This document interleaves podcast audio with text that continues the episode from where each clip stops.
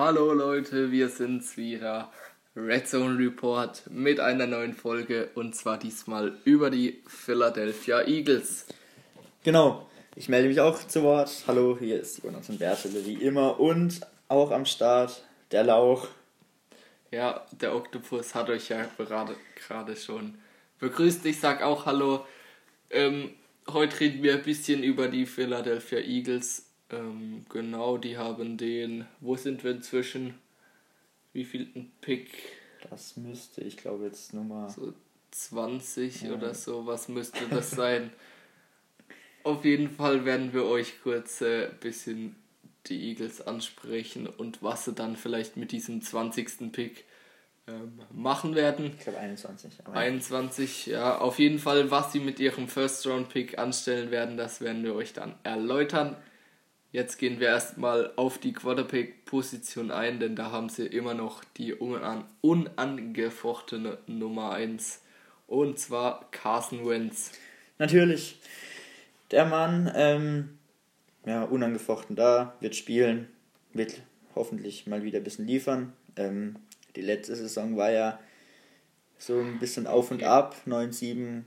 Am Ende kann man sich dann doch nicht so beschweren. Ähm, Completion 93, äh, 93, ja schön, 63,9 Prozent, 7 Interceptions, 27 Touchdowns. Das ist doch. Das Verhältnis ist richtig gut ja, eigentlich. Auf jeden Fall. Ja, müssen wir eigentlich nicht weiter drüber reden. Er ist die Nummer 1. Und das bleibt doch so nächste Saison. Und er hat es jetzt auch mal verletzungs ohne Verletzung geschafft, die Saison zu spielen.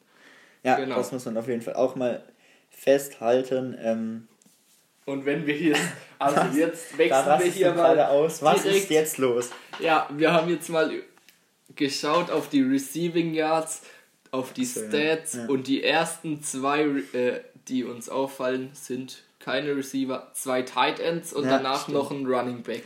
Ja, man muss allerdings ja auch sagen, dass bei den Eagles letztes Jahr sehr ja, viele Receiver ja, verletzt das gewesen sind. Wir sagen. Das muss man sagen. Da haben zum Teil Spieler gespielt, die kannte niemand. Ja. Da waren Wide Receiver am Spielen. Da hast du dir gedacht, wer ist das? Ja, da, waren genau. so, da waren so Spiele, vor allem ganz spät in der Saison, da ging es ja, es ging ja wirklich um die Playoffs noch bei den Eagles dann. Und ähm, das war ein, da hat man erstmal gemerkt, wer alles da in diesem Receiver-Korb überhaupt noch drin ist. Ja. Die hat man gar nicht gekannt da kann ich mich noch an einen Spieler erinnern, da, da waren dann auf einmal so Spieler, die wirklich abgeliefert haben, ja. die man davor aber noch nie gekannt hat. Da waren, ja, ich weiß gar nicht, wie viele verschiedene Wide Receiver da äh, letzte Saison gespielt haben.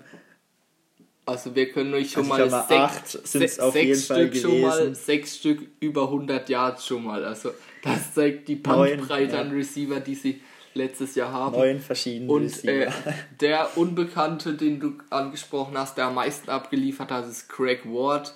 Der ist äh, über die AFL.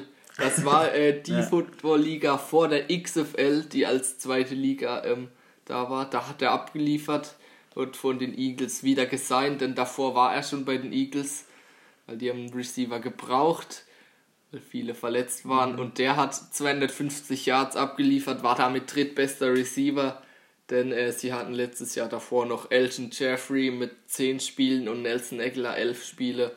490 und 360 Yards. Sind trotzdem nicht viel, auch wenn ja, sind nicht viele. man die Spiele betrachtet. So und ähm, auffallen tut natürlich direkt, dass die ersten drei Führenden bei den Receiving Yards alle drei keine Wide Receiver ja. sind, sondern wer führt denn also, genau, da müssen wir drüber reden. Denn Tight End Position. Wie krass sind die Eagles denn da bitte? Sie haben Zach Ertz, 29 Pro Bowler dieses Jahr geworden, 916 Yards. Kommt nah an die 1000 ran. Okay. Dann, zweiter Tight End, Dallas Goddard, auch 600 Yards. Ja, also da siehst du mal, wie wichtig richtig, richtig äh, die Tight Ends im Spiel auch von äh, Carson Wentz sind. Auf jeden Fall.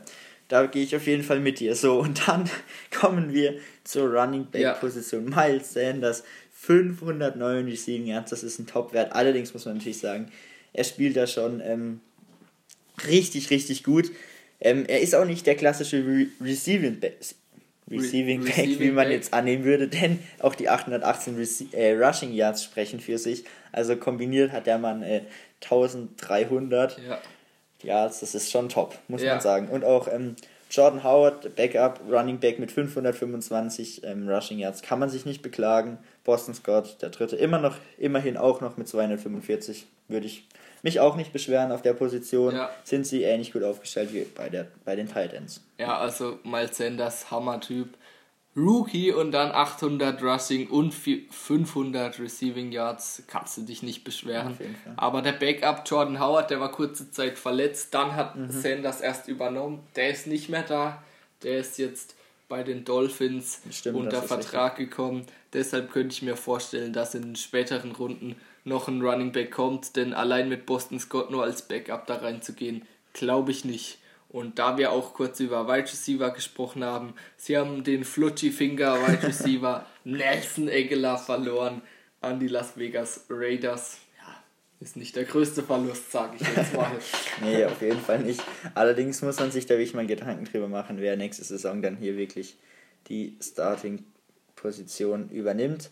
Ja. Ähm, also für mich auf jeden Fall First Round Pick wird ein Receiver kommen, das ist klar. Und äh, da wir ausgehen davon, dass zu dem Zeitpunkt schon drei Stück weg sind, Jared Judy, CD Lamb und Henry Rux, der dritte. Deshalb denke ich, sie gehen mit Justin Jefferson von LSU. Das sagen eigentlich auch so gut wie alle Mock Drafts. Das ist fast schon sicher, dass die den holen. Ja, so sicher würde ich mir da jetzt nicht sein, aber es wird auf jeden Fall ein Wide Receiver. Das ist keine Frage. Geh Dazu haben sie auch noch Deshaun Jackson. Was mhm. gibt es zu dem zu sagen? Alter Mann, aber immer genau. noch schnell wie noch was. Ja, ja, ich glaube, das sind die zwei wichtigsten Dinge, ja. die es über ihn zu sagen gibt. Der kann auch auf jeden Fall ganz gut spielen, wenn er sich denn nicht verletzt. Ja, denn letztes Jahr war er verletzt. Genau. Ward jetzt also der dritte Receiver und damit wird er auch, äh, das wird auch dabei bleiben. Dann vielleicht noch einen, den man kennt, Asega Whiteside als vierten, aber das sind nicht die Top-Receiver, müssen wir sagen. Ja.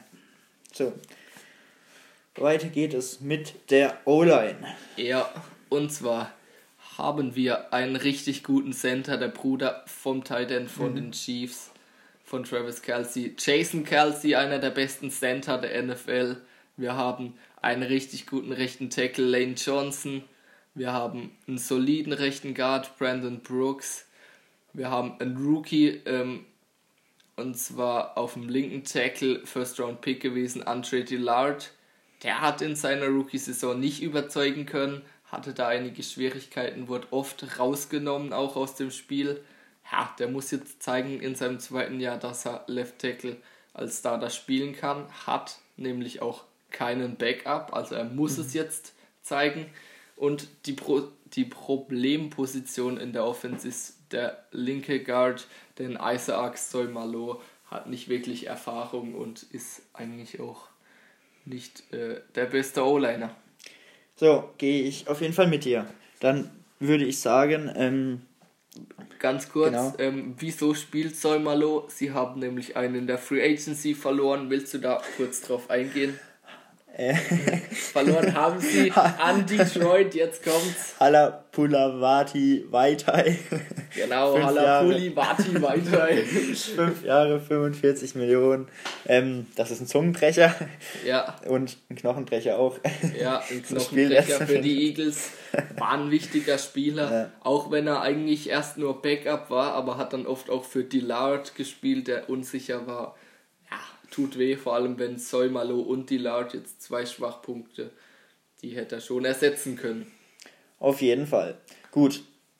Offense soweit durch, würde ich ja. sagen. Magst du dazu noch was anmerken oder?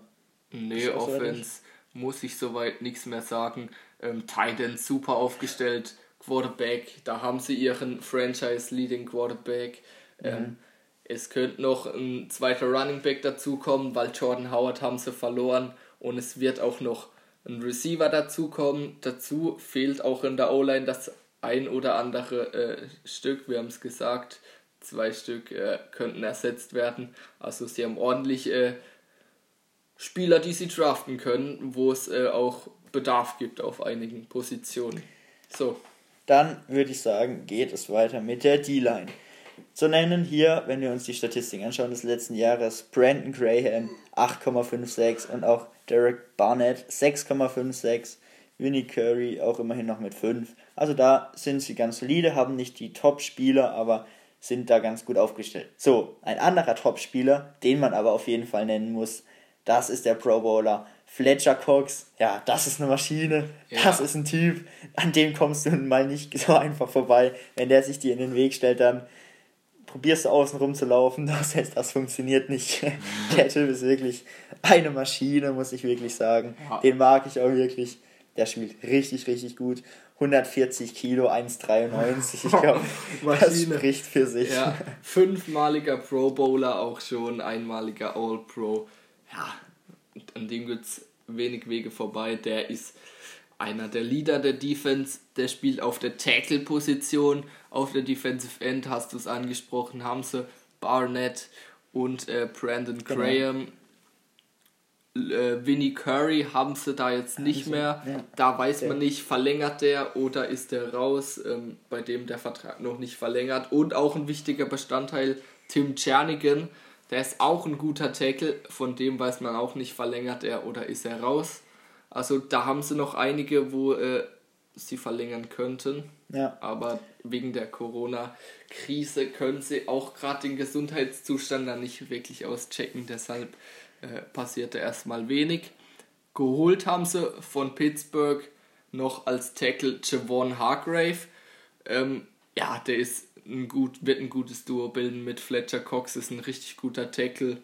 Ja, willst du was zum Vertrag noch sagen, den er bekommen hat? Drei Jahre, 39 Millionen. Ja, das ist schon eine ganz gute Summe, die sie dahin blättern, aber ich denke, der ist es wert. Ja, und sie brauchen eben einen denn ich sehe gerade, Jernigan ähm, hat sie doch verlassen nach Houston.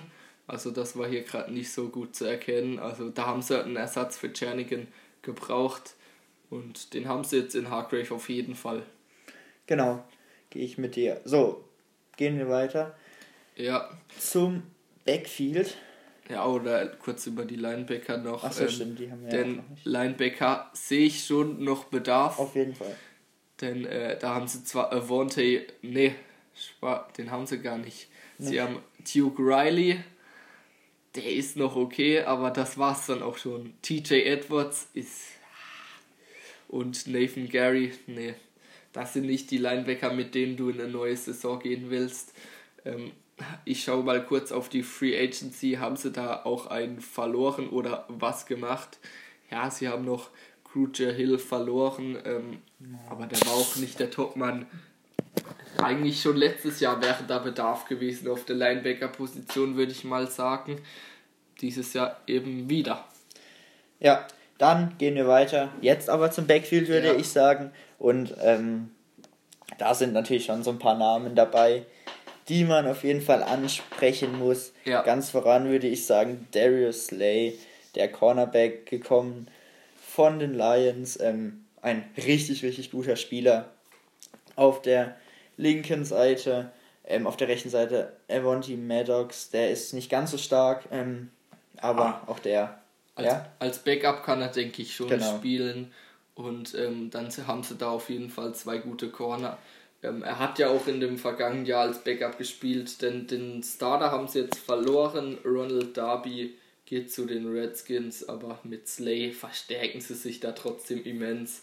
Der ist deutlich besser als Darby. So, dazu haben sie ja auch noch einen guten Strong Safety, genau. Jalen Mills. Ja, der ist auch eine Rakete. Aber ähm, willst du kurz ansprechen, denn auf Free Safety haben sie jetzt nur noch Rodney McLeod, der ist zwar auch okay, aber da haben sie einen wichtigen genau. Spieler verloren und zwar Malcolm Jenkins. Er ging zu den Saints, 32 Millionen, vier Jahre. Ähm, das ist ein herber Verlust. Da muss man vielleicht jetzt wirklich überlegen, ob man da nachrüsten wird. Ähm, aber sonst würde ich sagen, ist die Defense schon ziemlich gut aufgestellt. Ja. Da sind vor allem ein paar richtig gute Namen dabei, die auch ähm, vielen bekannt sind. Ja, also ich denke, ähm, da gibt es andere Positionen, wo es größere Needs gibt, denn McLeod ist immer noch ein solider Spieler. Ich denke gerade Linebacker ist ein großes Need da. Ähm, Linebacker auch die einzigste Position, wo ich in der Defense eine Verstärkung sehen kann. Dann, wir haben es angesprochen, Wide Receiver, da wird auf jeden Fall der First Round Pick reinfließen. In der zweiten Runde kriegst du auch noch einen guten Backup Running Back vielleicht, aber ich sehe ja. in der zweiten Runde eher einen Linebacker oder einen ja. O-Liner, was wir gesagt haben. Ähm, denn sie haben einen ganz okayen Backup in Boston Scott. Sie können in den späteren Runden auch erst einen Running Back holen. Bin ich bei dir. Kann man so, so stehen lassen. Gut. Okay. Sind wir soweit durch. Wir hoffen wie immer, es hat euch gefallen. Feedback könnt ihr gerne da lassen auf unserer Instagram-Seite. Und dann macht's gut, bleibt zu Hause, wascht eure Hände. Und ja. Letzte Worte noch vom Lauch. vom Lauch. Ähm, viel, Sp viel Spaß in der Corona-Zeit zu Hause. Schaut ein paar Filme, vergnügt euch irgendwie oder empfehlt einfach euren Freunden diesen Podcast weiter. Denn äh, ich hoffe, ihr habt genauso viel Spaß beim Anhören wie wir hier beim Reden. Und das war's. Genau.